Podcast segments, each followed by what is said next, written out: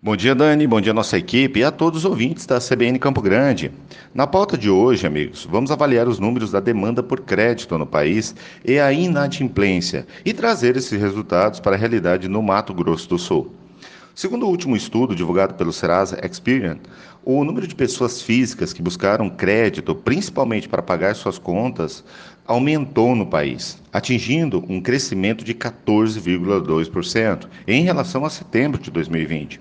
No acumulado do ano, esse indicador já chega a 23,9% de crescimento, com os meses de maio e junho registrando as maiores altas do ano. O pior cenário de quem busca crédito está nas pessoas mais carentes, aquela com renda mensal de até 500 reais.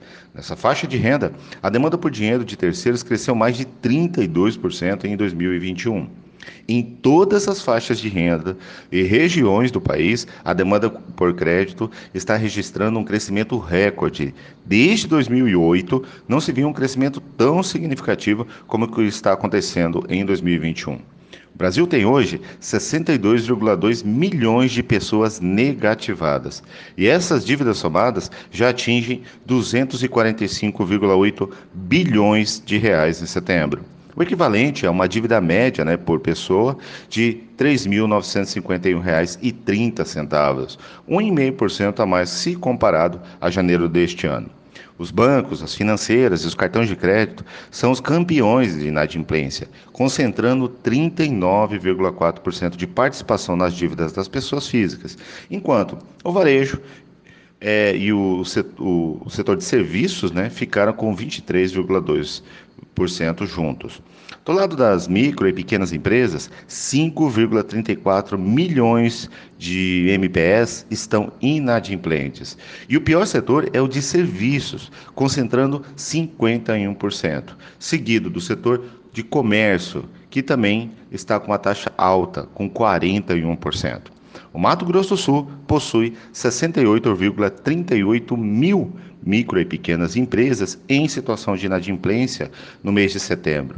E este é a menor quantidade registrada na região centro-oeste. Bom, pessoal, a atividade econômica vem registrando um crescimento bem abaixo da nossa expectativa. E o país ainda vive uma pressão inflacionária em produtos que têm uma relação praticamente inelástica entre preço e consumo. Ou seja, o poder de compra, tanto do consumidor como das empresas, foram esmagados em 2021. O resultado disso é que é que aquele consumidor que não mudou de hábito ou não reduziu o consumo foi obrigado a buscar um recurso de terceiro para pagar suas contas ou retirou o boleto de algumas prestações do sorteio das contas que serão pagas no mês. Logo, a inadimplência aumentou. Além disso, no ano passado, nós tínhamos o auxílio emergencial, que completava a renda de algumas famílias, o que diminuía a pressão da demanda por crédito.